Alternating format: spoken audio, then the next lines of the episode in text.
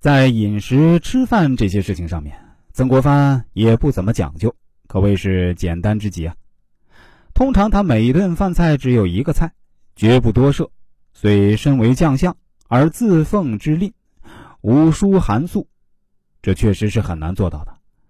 我们普通人一顿饭都不止一个菜啊，因为曾国藩每顿饭只吃一个菜，因此啊，都称他为一品宰相。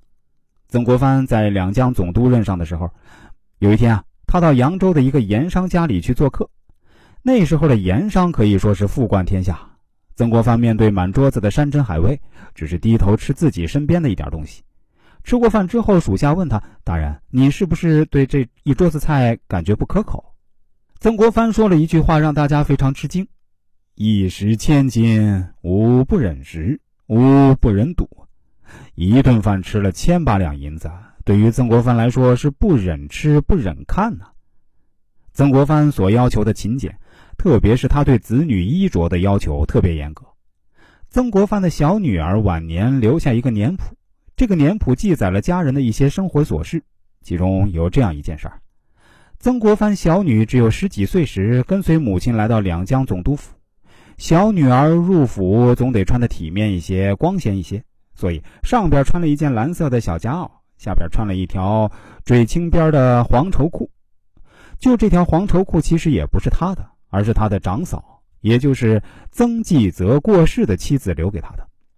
但就是这条裤子的一个青色花边儿，让曾国藩觉得太繁复、太华贵，指责小女儿不应该穿这样的裤子，让她赶快换掉。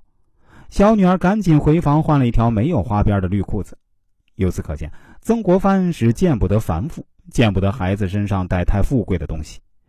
为提倡节俭，教育家人，曾国藩于大堂上亲书一联：“惜食惜衣，不为惜食兼惜福；求名求利，不知求己不求人。”从居住方面看，曾国藩反对大兴土木，在家乡修建巨宅。曾国藩湖南的旧宅已经有百余年历史。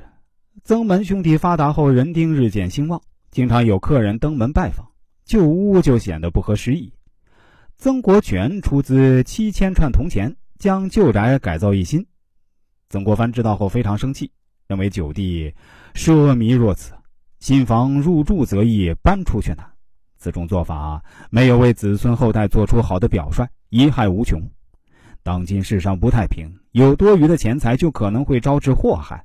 也不可能生活的太安逸，官宦人家不易积累财产，子孙们会觉得，如果一天不劳动就会挨饿，这样的子孙们才会变得勤快，能够自己独立生活。曾国藩每次回乡都住旧宅，平生从未进过新屋。